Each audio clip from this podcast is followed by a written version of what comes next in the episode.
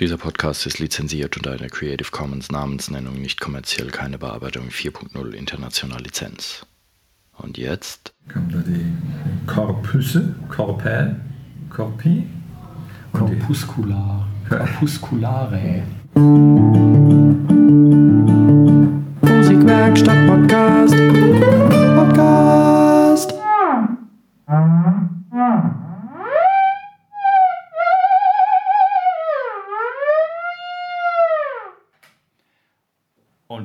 Willkommen zu einer weiteren Episode des, des Podcasts der Musikwerkstatt aus dem rammdösigen Rimbach.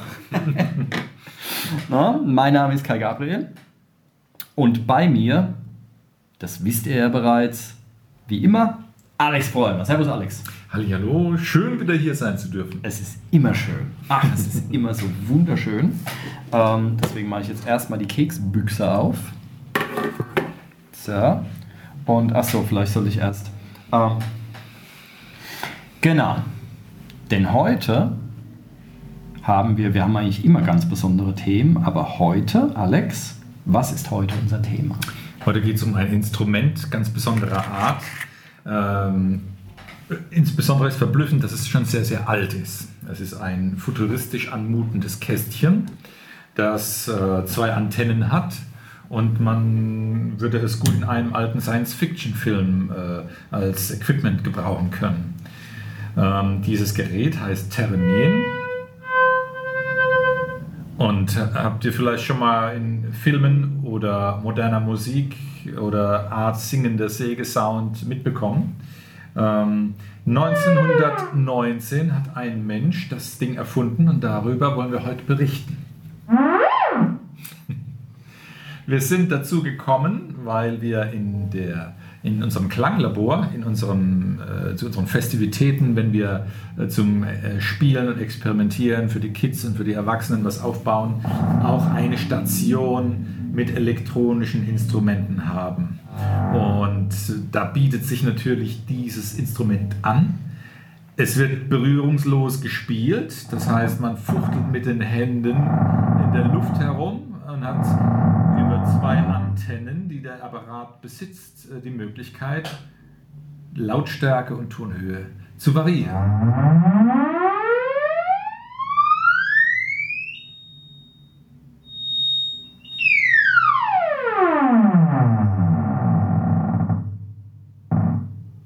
Genau. Und das ist natürlich ein effektvolles Teil. Auch übrigens sehr, sehr schwierig zu spielen, wenn man drauf aus ist, mh, sagen wir mal, einen Tonleiter spielen zu wollen.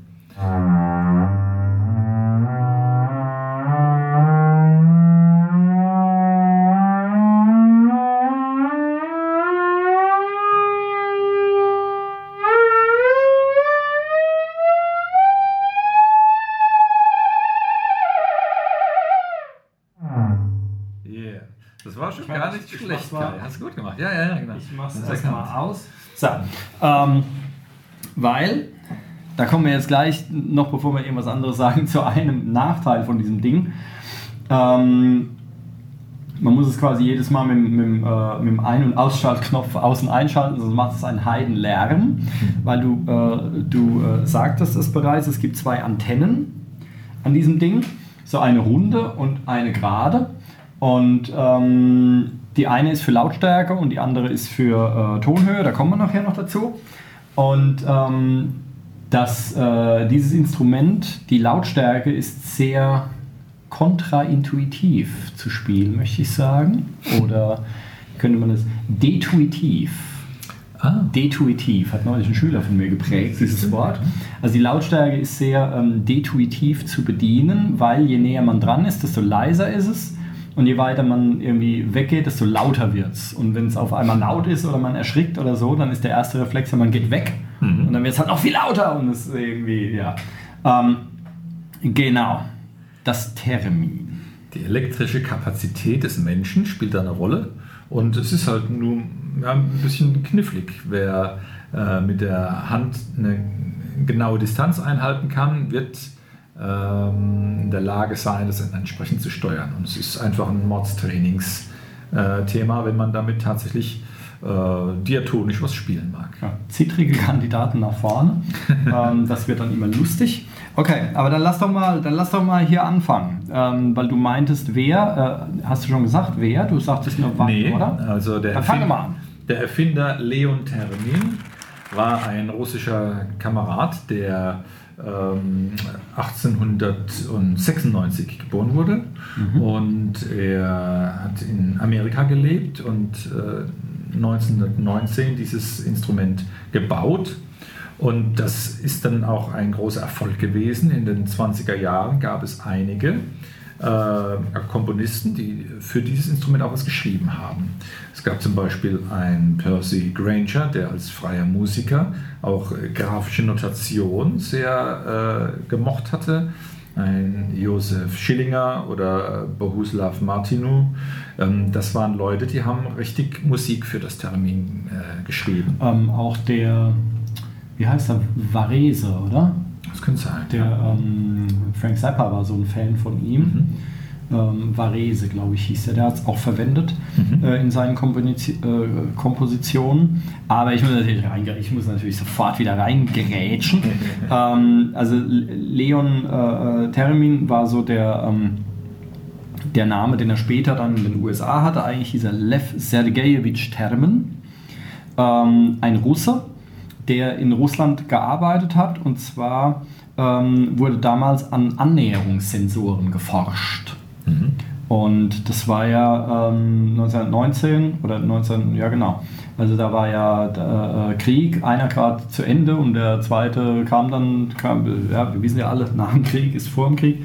Und ähm, da ging es um Annäherungssensoren, also anscheinend auch irgendwie so militärischer äh, äh, Natur und da hat er geforscht und hat dann da, ähm, ist dann da auf dieses Instrument gestoßen und ging dann irgendwie, also das ist auch nicht so, ich habe das nicht so genau rausgefunden, er ging dann in die USA und hat sich das dort dann patentieren lassen, das war 1928, glaube ich. Und ist aber dann auch wieder, Anfang der 30er, war er dann auf einmal verschwunden, war wieder in Russland in irgendeinem Gefangenenlager für ein paar Jahrzehnte oder so. 1938 war das, die haben Ah, wohl 38. gecached, ja. Ähm, weil, also da gibt es verschiedene. Es gibt einmal die Theorie, dass der, ähm, wie hieß es denn, der russische Geheimdienst, also der Vorläufer vom KGB, hatten angeblich zurückgeholt und er musste dann in so einem Straflager quasi weiterforschen für die, so irgendwie. Ähm, und äh, eine andere Theorie, also in der Biografie steht wohl, ähm, dass er Schulden hatte ähm, und deswegen aus den USA ausgebüxt ist ähm, und wieder nach Russland ging und da quasi dann von Stalin irgendwie so einkassiert wurde. So ein bisschen. Und ähm, also keine Ahnung, was jetzt richtig ist oder ne, das ist auch mal relativ wurscht. Er hat ein lustiges Instrument gefunden, der Vorläufer des, des Synthesizers übrigens. Er nannte das zuerst das Ätherophon. Ne? Dann war es das Terminvox oder sowas. Gab es verschiedene Namen.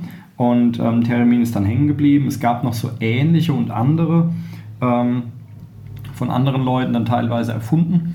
Ähm, und er hat es dann auch noch weiterentwickelt. Eine sehr spaßige Geschichte ist nämlich zum Beispiel das, äh, wo habe ich das Terpsiton. Weißt du, was ein Terpsiton ist? Das musst du mal hier in die Musikwerkstatt besorgen. Ähm, und zwar, das ist eine große Plattform und da sind lauter Antennen drauf.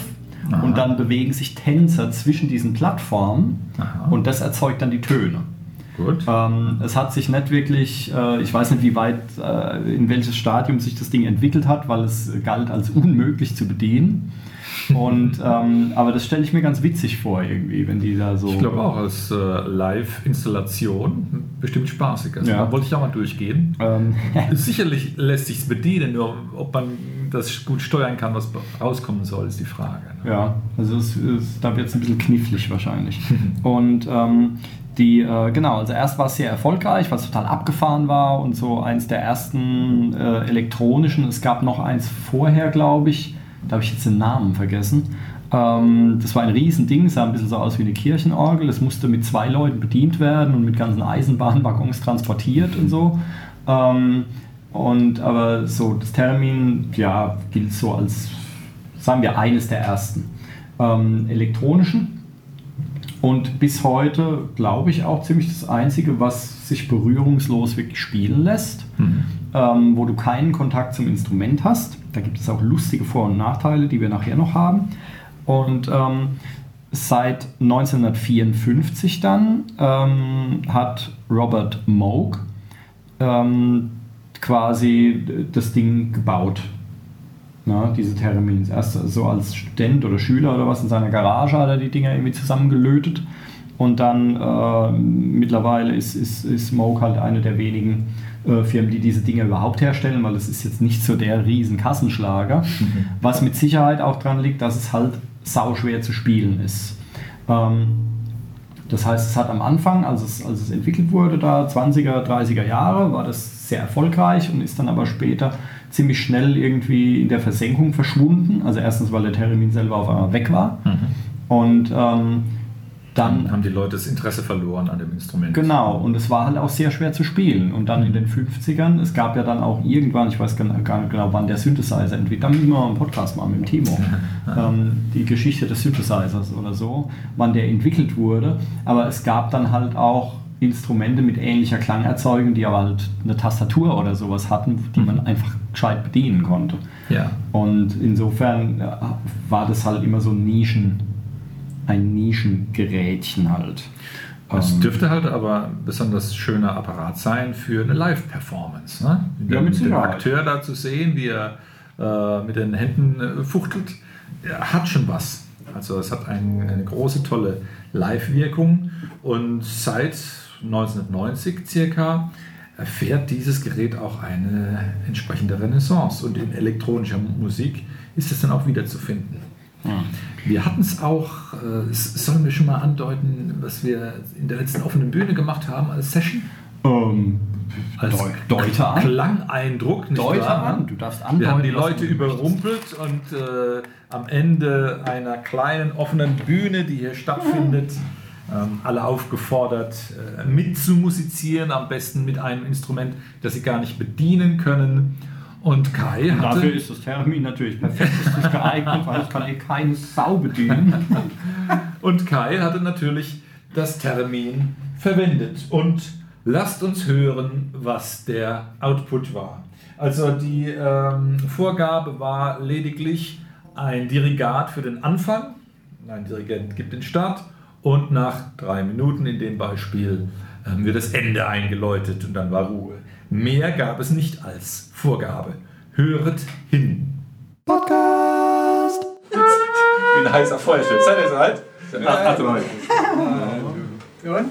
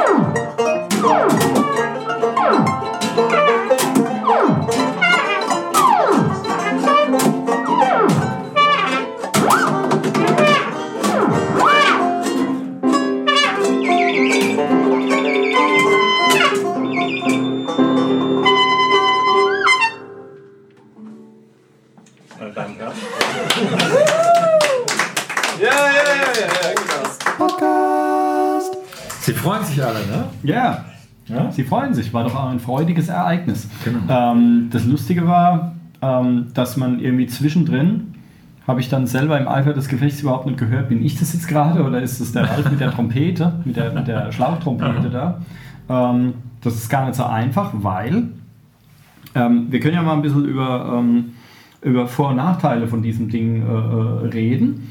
Ähm, Vorteil ist, ähm, man kann die Tonhöhe halt wirklich unendlich fein bestimmen. Da gibt es keinerlei Abstufung, weil das wirklich nur die Entfernung der, äh, der, äh, der Hand zur Antenne ist. Und ähm, das ist ein Vorteil zum Beispiel. Ähm, dann ein Ton, was damals halt phänomenal war, man konnte einen Ton beliebig lang halten. Also es gab keine Ausklingenphase oder sonst irgendwas. Man musste, brauchte ja keine Luft holen oder so und äh, ähm, das Ding musste auch nicht schwingen oder nicht äh, endlich schwingen, sondern es ging theoretisch konnte der Ton unendlich lange dauern. Man konnte verschiedene Klänge rauskriegen, ohne, wie bei der Geige zum Beispiel, musste man die Seiten wechseln, wenn man anderen Sound haben wollte oder sowas. Und da konnte man verschiedene Sounds kriegen. Ähm, ähm, genau, es gab auch keine Abnutzung, ne? weil wenn man das Ding nicht berührt, kann natürlich auch nichts kaputt gehen. Ähm, also schon irgendwie cool. Es hat ungefähr äh, fünf Oktaven, wobei es ging, glaube ich, sein erstes hatte, glaube ich, zwei Oktaven und dann gab es mehr oder sowas, aber so das, was äh, in der begleitenden DVD zu diesem schönen Gerät äh, genannt wurde, das war, das hat ungefähr fünf Oktaven, dieses Ding. Also das ist ja schon mal eine ganze Menge.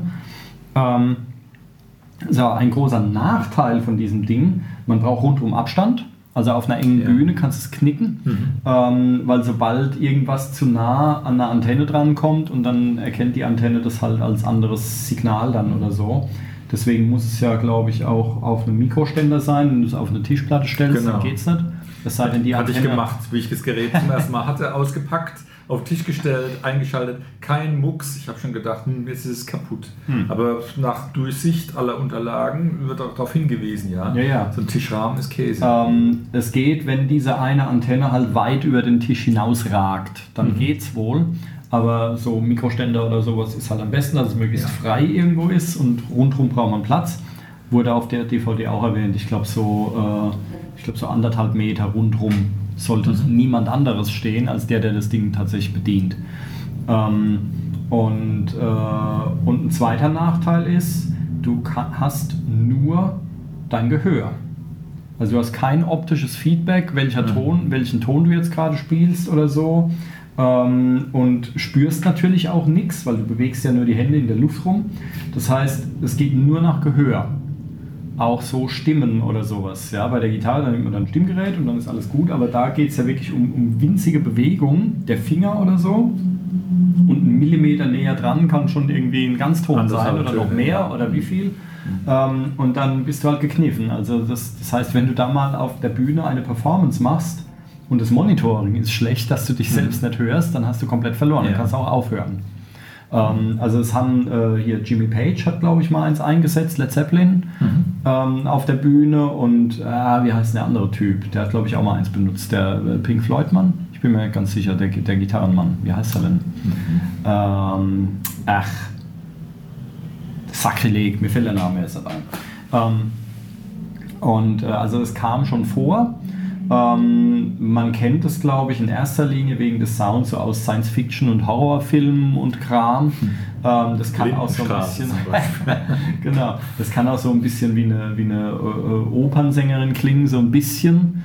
Ähm, und ähm, da hat es halt gut reingepasst und da wurde es dann auch verwendet. So ab den 50ern oder so hat man das dann in irgendwelchen Horror-Gruselfilmen und sowas verwendet, das Geisterhaus und so. ähm, und da hat es ganz gut, äh, da hat es ganz gut gepasst. Ähm, es gab eine, äh, eine Virtuosin damals, ich weiß gar nicht, ob die noch lebt, vermutlich nicht, die äh, Clara Rockmore. Ähm, das war so die Vorzeige Terministerierin, ähm, die mit diesem Ding halt gespielt hat und unterwegs war und ähm, die, äh, die das wirklich sehr, sehr virtuos beherrscht hat. ähm, die Töne genau zu treffen und so weiter. Man macht das dann mit der Armlänge und sowas, dass man halt äh, ähm, dass man so gewisse Bewegungen, die Länge der Hand zum Beispiel ist dann genau eine Oktave. Das heißt, wenn ich die Hand nach oben strecke und dann habe ich einen tiefen Ton und wenn ich sie nach vorne strecke, also näher zur Antenne hin, dann ist die Länge der Hand dann genau die Oktave oder so irgendwas. Aber die Zwischenstufen, das ist halt alles irgendwie ähm, Gefühls, äh, gefühlsmäßig. Ich, das ist schon klasse, wie sich die Leute dann Gedanken machen um Fingersätze und wie man dann die einzelnen Stufen einer Tonleiter hinkriegt.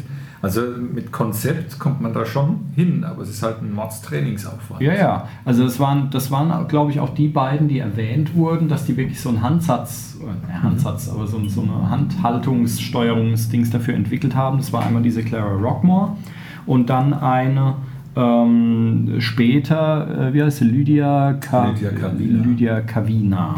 Die hat nämlich auch, also diesem Termin lag eine DVD bei, das sind dann auch so äh, Lektionen dabei, wie man das Ding lernt. Und die führt da durch diese Lektionen. Also sie, mhm. die unterrichtet das äh, dann quasi.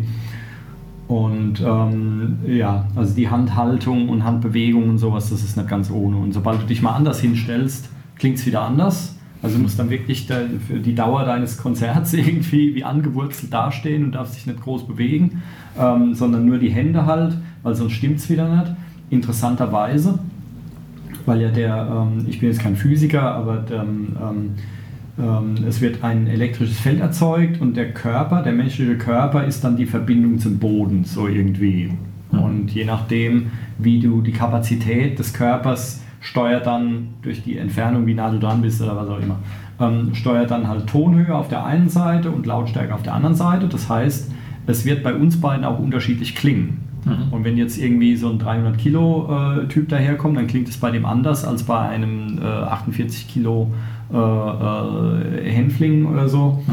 Ähm, weil die halt unterschiedliche, vielleicht der, der, weiß ich nicht, der behaarter ist oder mehr schwitzt oder so, ich habe keine Ahnung. Aber es klingt bei unterschiedlichen Leuten auch unterschiedlich. Mhm. Das heißt, ähm, wenn ich jetzt ein Liedchen spiele, was ich natürlich nicht kann, aber wenn, ähm, und dann würde ich sagen, spiel du doch mal eins, mhm. dann würde es unterschiedlich klingen. Also dann müsste man es ja. erst wieder anders einstellen oder anders die Bewegung oder so. Das macht das Ganze halt sehr schwer zu fassen.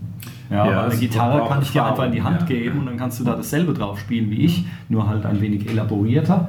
Ähm, aber beim Termin funktioniert das so ohne weiteres nicht. Ja, Jeder Spieler, der das Termin bedient, wird zunächst mal es für sich einstellen müssen. Das mhm. äh, je nach Abstand, Körpergewicht und so weiter.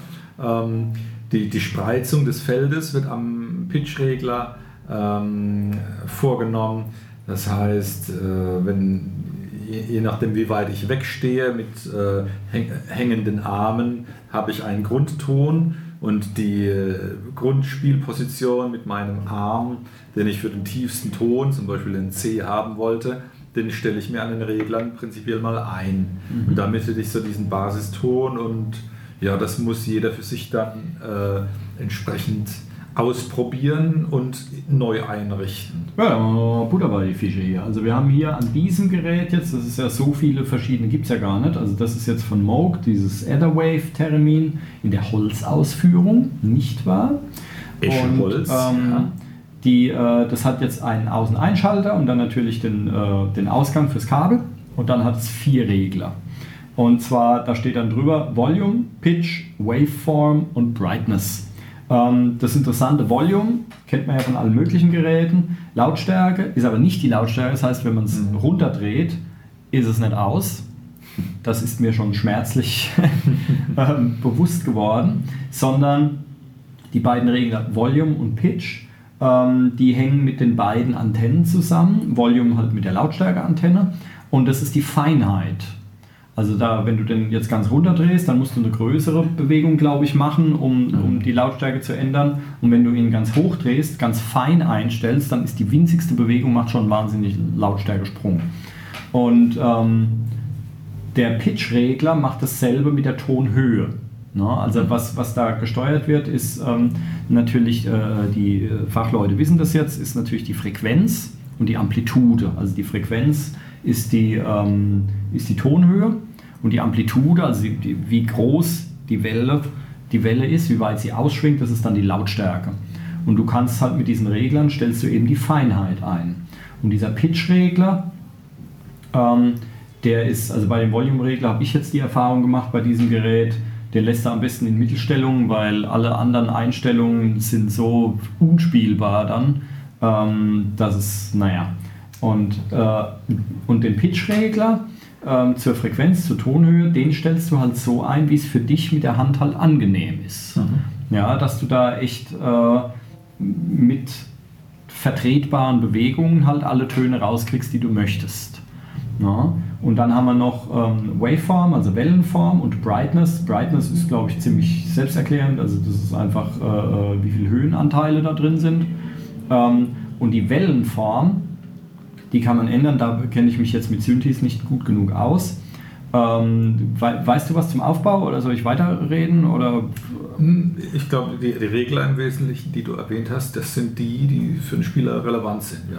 Technischen Background für die Innereien ja. habe ich jetzt nicht. Ähm, ja, wie, wie, inwiefern man das jetzt Background hängt. Also ähm, jemand, der was über Synthesizer weiß, ähm, da sind Oszillatoren drin. Ein Oszillator erzeugt einfach eine Welle. Mhm.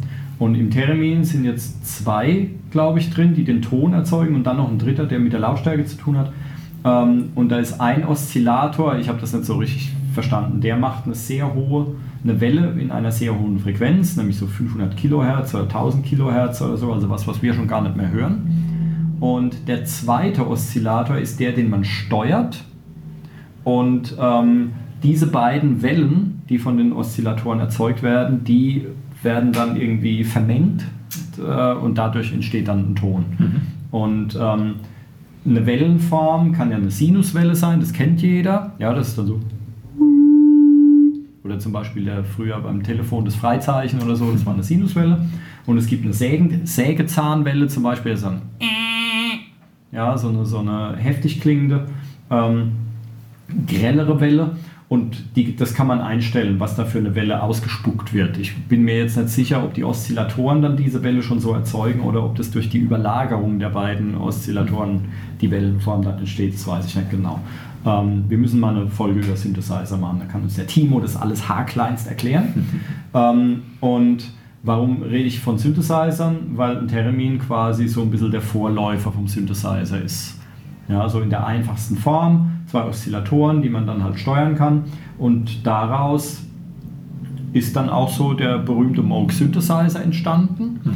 Ähm, eben durch diese Geschichte, weil Robert Moog da halt dran rumgebastelt hat und Termins irgendwie gebaut hat und dann da irgendwie was, ich weiß jetzt nicht, ob er den Synthi erfunden hat, ich glaube aber schon, ich glaube, das ist die erste Mal, ich bin mir ganz sicher. Aber da kommt es halt so mehr oder weniger her. Und ähm, genau, das sind die Parameter, die man einstellen kann. Und ähm, dann kann man mit dem Ding halt so ein bisschen, äh, so ein bisschen rumspielen. Ja. Das ist ganz schön knifflig. Kann sich jeder ja mal bei YouTube nach Termin suchen und äh, wird ein paar Performances finden. So Klassik, klassische Musik zum Beispiel gibt es. Ähm, aber ich habe auch schon gesehen, da covert einer irgend so ein Rockmusikstück, wo er dann quasi die Gesangsmelodie halt mit dem Termin spielt. Ähm, sowas gibt's. Man findet so ein paar, nicht allzu viel, weil es ist halt so ein Nischending. Ja.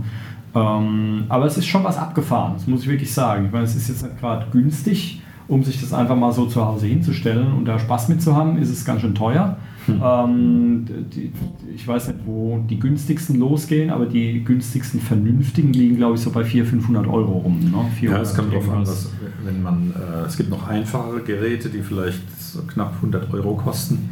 Da fehlt dann aber irgendwie. Die haben, glaube ich, die, Antenne, die haben, da fehlt, glaube ich, die Lautstärke. Ja, genau, sowas. die haben dann nur eine Tonhöhenantenne. Also je nachdem, wie man das als äh, Spielerei und Experimentierding betrachten möchte, kann man auch weniger Geld äh, bezahlen.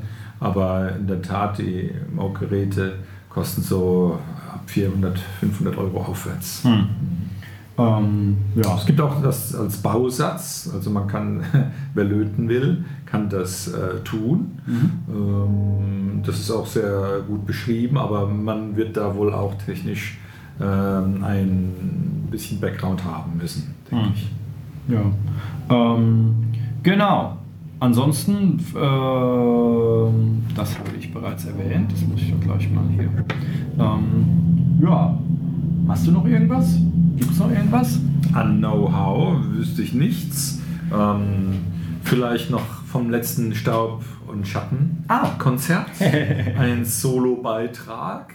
Den könnten wir noch als Einspieler präsentieren. Ah, genau. Also wir haben hier in der Musikwerkstatt, wie es so unsere Art ist, ein Konzertlein gegeben. Das war irgendwann im April, glaube ich. Ähm, und äh, Alex hat es sich nicht nehmen lassen, ein hammergeiles Theremin-Solo zu zelebrieren. Ähm, das muss man wirklich so sagen. Das war phänomenal, hat sehr viel Spaß gemacht. Ähm, du, du, hast du einen Einspieler oder was? Ich, Du hast ihn. Ich, ich habe den Einspieler. Ah, okay. Boah, dann hören wir doch den Einspieler. Podcast.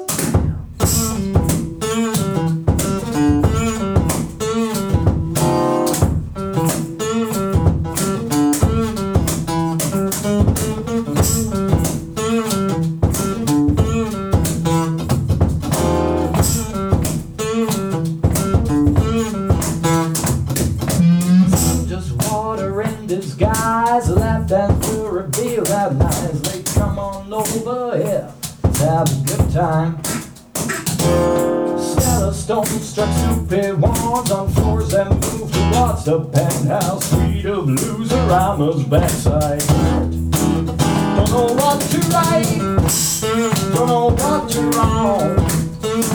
But I get better at the latter altogether, so I don't know what to write, don't know what to wrong. I get better at the latter, going strong.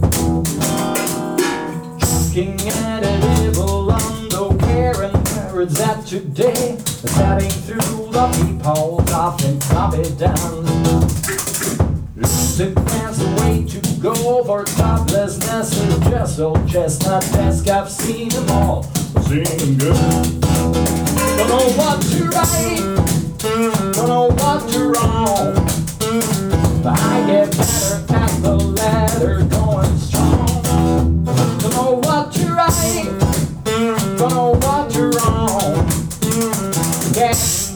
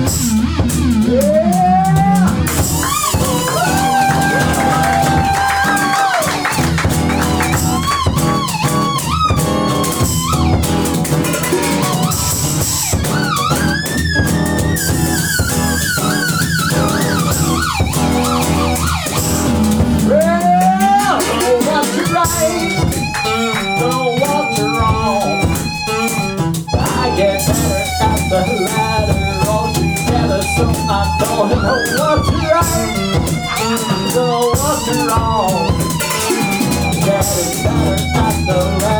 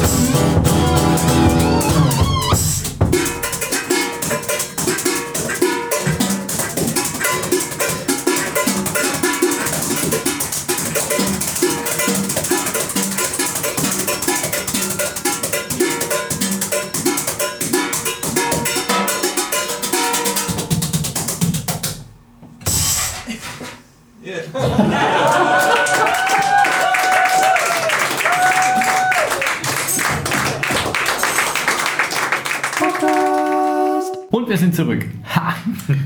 Ja, hat viel Spaß gemacht, sah auch lustig aus, na, so mit Bewegungen und so weiter. Das ist das Abgefahrene am Theremin, dass da wirklich jede Bewegung auch dann irgendwie in Klang umgesetzt wird. Ähm, sehr, sehr geiles Zeug. Ähm, was ich noch habe, ich habe nämlich noch einen Komponisten, dem man das eigentlich zutrauen täte, dass äh, der sich aufs Theremin stürzt, wie die, wie die Schmeißpflege auf den Hundekackhaufen, ähm, nämlich John Cage. In der Tat. Na? Ähm, weißt du was zu John Cage und dem Theremin? Ich weiß nur, dass John Cage halt ein Zeitgenosse war, der ähm, sich nicht auf Diskussion eingelassen hat, ob das jetzt Lärm oder Gero- nur Geräusch oder Musik wäre. Für ihn war das Musik, alles. Und ähm, der, der hat gewiss auch mit dem Termin experimentiert. Das vermute ich. Also das muss so sein. Der, der hat alles in den Fingern gehabt. Ja, aber er hat das Theremin absichtlich ignoriert. Oh, jetzt Nämlich, überraschst du mich. weil, ja, er war ein wenig angepisst, ähm, weil seiner Meinung nach hatte das Theremin irgendwie quasi äh, äh, ganz neue Möglichkeiten und konnte Klänge erzeugen, die kein anderes Instrument erzeugen konnte und so weiter.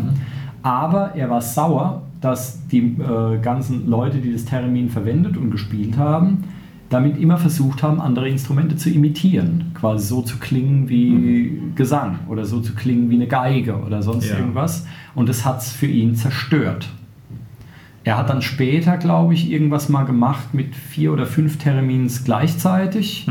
Ähm, Habe ich, hab ich nicht gefunden, müsste man nochmal suchen, weil ich auch den, den Titel nicht äh, äh, gefunden habe. Ähm, aber äh, allgemein hat das ziemlich links liegen lassen, genau deswegen. Ja, ähm, was äh, mich hat das zum Beispiel, ich kann, ich kann das sehr gut nachvollziehen. Nicht, dass ich mich jetzt auf, auf seine Stufe begeben möchte, aber als es losging, zum Beispiel mit, mit Animationsfilmen, ja, und da denkst du, okay, jetzt haben wir computergenerierte Filme und haben quasi alle Möglichkeiten. Und dann macht einer, ein, ich weiß nicht, ob der Ameisenfilm oder der Käferfilm, also irgend so ein Film war zuerst. Und auf einmal gab es lauter Filme mit Insekten. Also dass dann, weißt du, dass dann nicht irgendwie die Möglichkeiten mal genutzt werden, sondern, oh, die haben einen Ameisenfilm gemacht, da machen wir jetzt einen Raupenfilm und wir machen einen Käferfilm und so. Weißt du, also dass dann mit so, so kreativen Werkzeugen ähm, so Unkreatives getrieben wird. Ja, also wenn man schon so geile Möglichkeiten hat, warum macht man das dann nicht, anstatt irgendwie was anderes dann nachzuäffen? Ja, also an, äh, anstatt mit Termin eine, eine schlechte Geige nachzumachen, warum macht man nicht was Eigenes? Das hat ihn gefuchst. Naja, Kann ich sehr gut nachvollziehen. interessanter Aspekt war Ähm, mir neu. Und ähm, das ist natürlich, da könnte man dann sagen, ja, er hätte trotzdem seinen eigenen Kram machen können, aber das Publikum kennt es halt dann schon so. Ja? Also die, die, man hat es ja dann im Ohr, dann ist es nicht mehr neu und dann ist es irgendwie, ja, für ihn hat es das verdorben und zerstört. ähm, genau. Ja. Ja, das Theremin. Ne?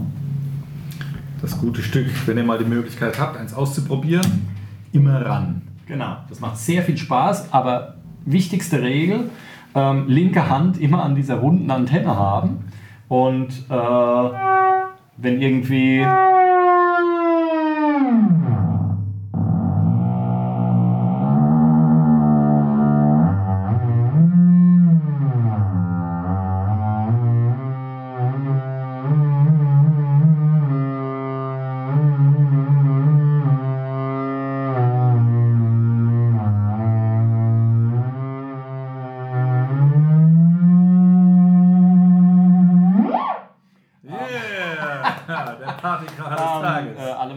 ist kein GEMA-Dings, oder? Nein, ist in okay, Ordnung. cool. Ähm, also wer äh, äh, Gelegenheit hat, aber sobald es irgendwie brenzlig wird, auf jeden Fall die Antenne anfassen, also die, die Lautstärke-Antenne anfassen, weil sonst wird es unerträglich. Aber ansonsten cooles Ding. Na, sehr abgefahren.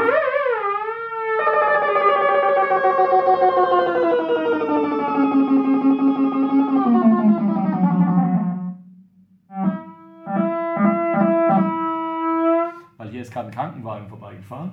Ah, da kommt schon wieder einer. Warte, Wir Moment. sind gelockt.